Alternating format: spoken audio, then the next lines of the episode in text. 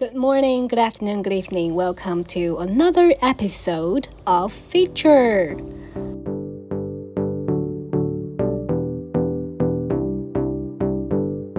那今天呢，我们来聚焦《Show Your Work》这本小书中提炼出来的第四个问题：内容创作必须是鸿篇巨制吗？我每天只在我的社交媒体上。分享一点点内容行不行？这个问题我自己会经常非常纠结，因为我不是一个很喜欢碎片化信息的人，嗯，所以我自己在公众号上写的文章或者在豆瓣上写的文章，通常都会很长，每一篇差不多至少都要十个小时左右，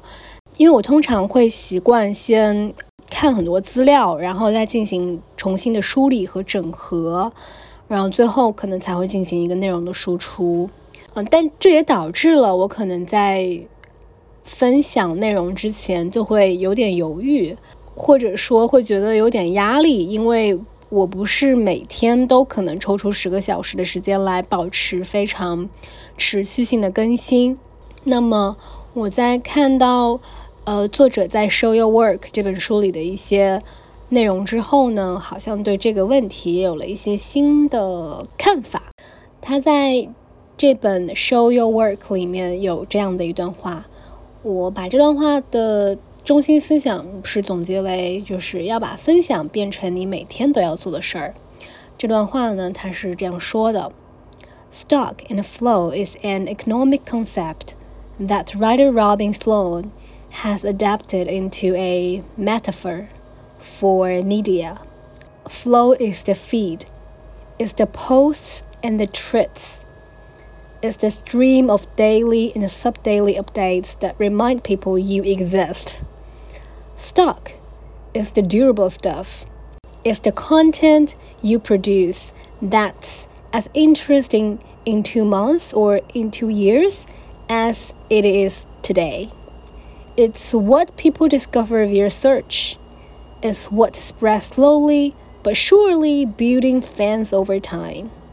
Sloan says the magic formula is to maintain your flow while working on your stock in the background. 这段话我做了一个简单的翻译，大概就是说。嗯，引用一个经济学中的概念“存量与流量”来看社交媒体这个事儿。 流量呢，flow 就是你抛出去的内容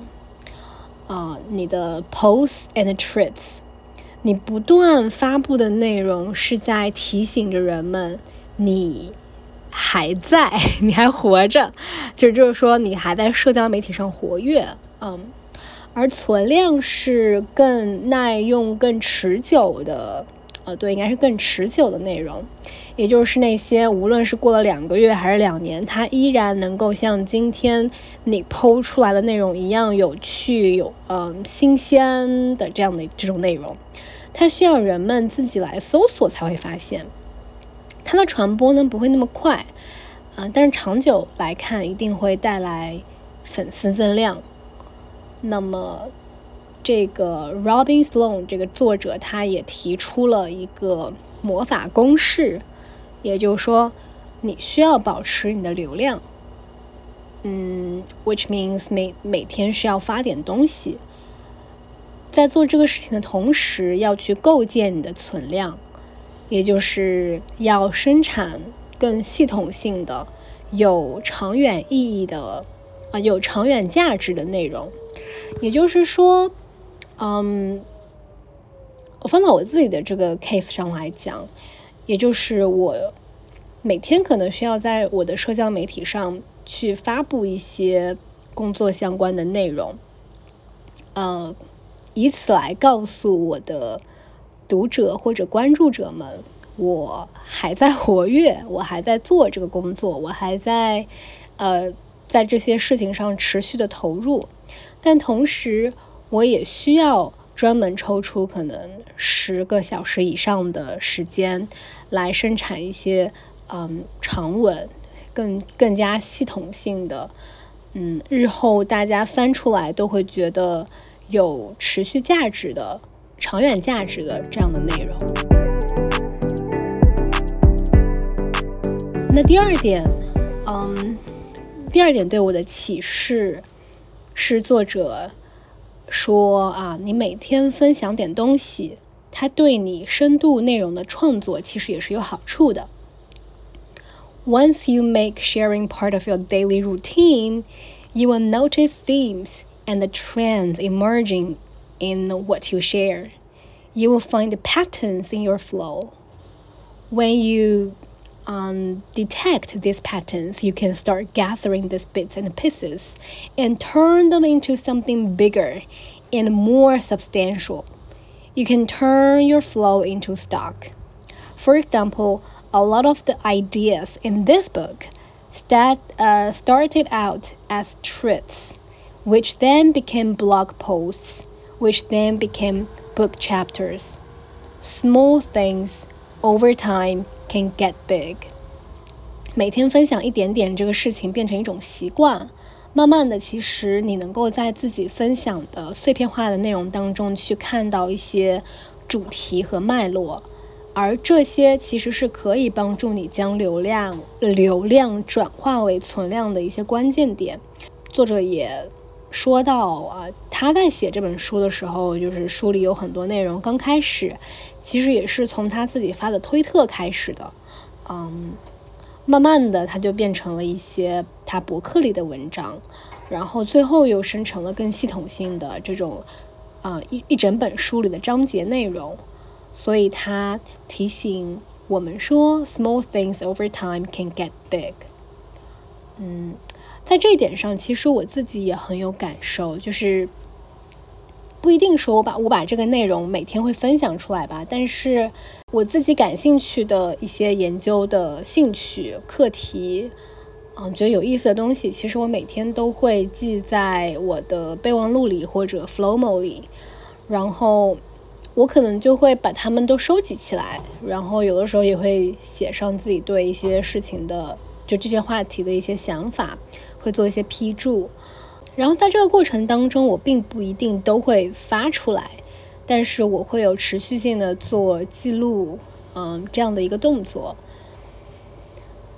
然后慢慢的呢，我就会发现自己碎片化的东西记录多了之后，好像能够。在一段时间之后，看到自己所记录的这些事情当中有一条脉络，就是它能够慢慢的呈现出一个体系。然后这个时候，我就会发现说，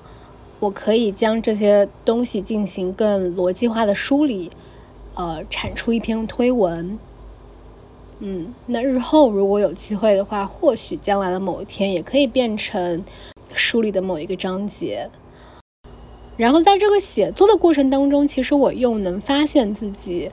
思维层面的漏洞。我会知道有些内容我还是缺失的，然后这个时候又会更加的有目的性的去读一些主题下相关的书籍或者说文章。这整一个过程我觉得还挺有意思的。Small things over time can get big。有的时候也没有非常刻意的说去。嗯，做一个研究课题的深度探究，就是日常会发现自己好像对这个感兴趣，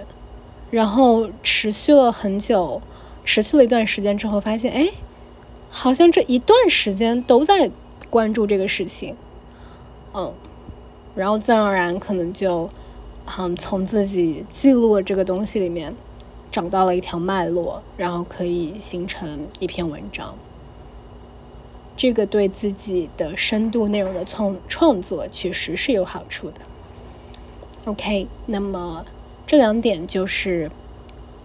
关于第四个问题的总结和回应。